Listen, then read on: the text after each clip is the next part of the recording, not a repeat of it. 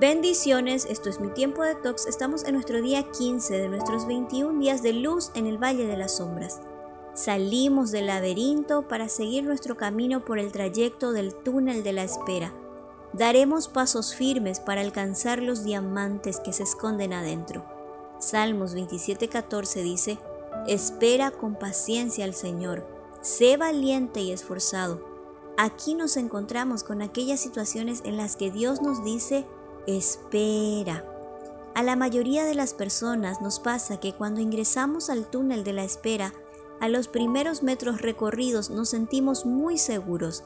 Empezamos cantando, llenos de fe, recordando versículos alentadores, pero a medida que vamos caminando y el trayecto se hace largo, resulta cansador.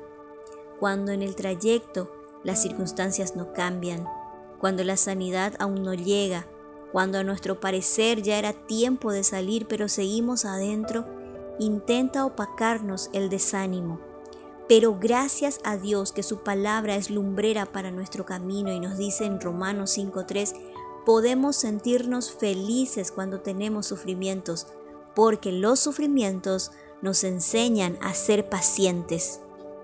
Mira, encontramos nuestro primer diamante, la paciencia. La paciencia es la capacidad de esperar sin que la ansiedad nos domine es la constancia que necesitamos para sobreponernos de emociones fuertes. Seguimos. Romanos 5.4 dice, si tenemos paciencia, nuestro carácter se fortalece y con un carácter así, nuestra esperanza aumenta. Ahí está nuestro segundo diamante, fortaleza de carácter.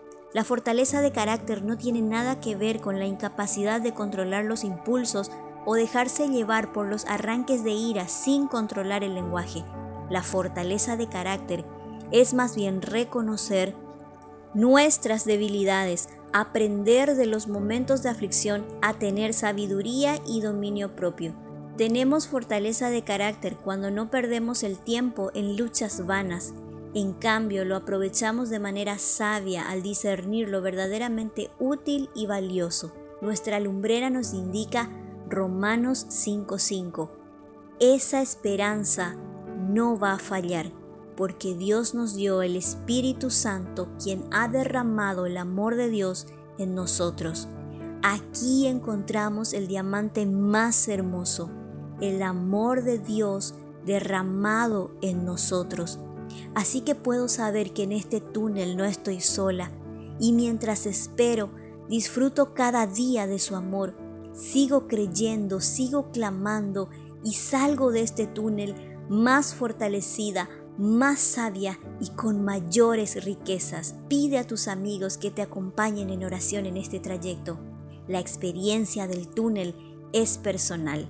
Y recuerda Salmos 38:15, Señor, yo espero en ti.